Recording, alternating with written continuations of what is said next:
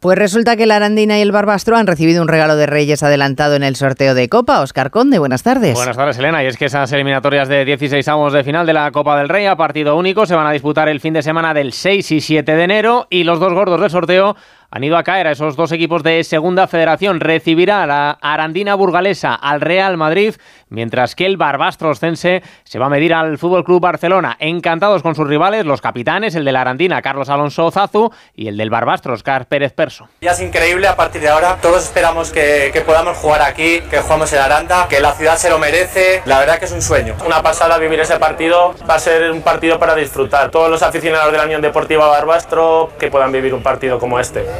También conoce sus rivales los otros dos equipos de la Supercopa. El Atlético de Madrid va a visitar al Lugo y Osasuna al Castellón. Destacan del resto de eliminatorias el duelo entre primeras a la vez Betis, cruces ilusionantes para los humildes como el Málaga Real Sociedad y el Unionistas Villarreal, además de partidos como el del líder de la liga, el Che Girona, o un duelo de proximidad como es el Eibar Athletic de Bilbao.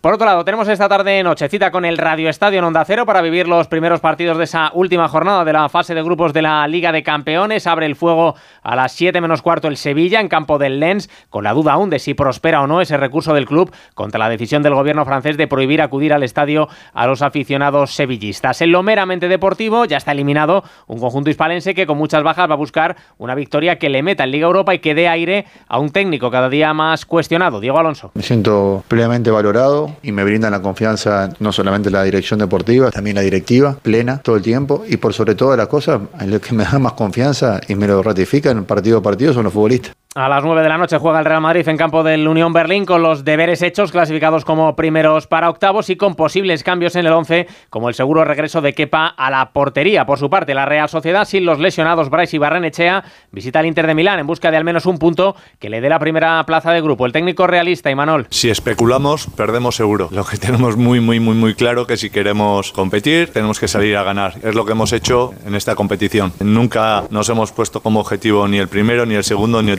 tercer puesto, sino que competir. Se resuelve también el grupo A en el que el Manchester United debe ganar al Bayern de Múnich y esperar un empate entre Copenhague y Galatasaray para alcanzar esos octavos de final. Mañana turno del Barcelona que va a visitar al Amberes con la inclusión a última hora en la lista de Lewandowski, Gundogan y Araujo y del Atlético de Madrid que se jugará a ser primero en el Metropolitano ante el Alacho. Simeone. Bueno, yo creo que en todos los partidos siempre se convive con dificultades. No hay partido que vos comandes o manejes los 90 minutos. Y bueno, hay que aprender también a jugar cuando el equipo posiblemente no atraviese un momento de buen juego. Y bueno, mañana tenemos un partido duro, como siempre, difícil. Además, el PGA Tour de golf ha suspendido al español John Ram tras su fichaje por el circuito saudí. En balonmano, la selección española femenina, pese a caer en el Mundial, estará finalmente en el preolímpico gracias a la clasificación de Montenegro para los cuartos de final del torneo.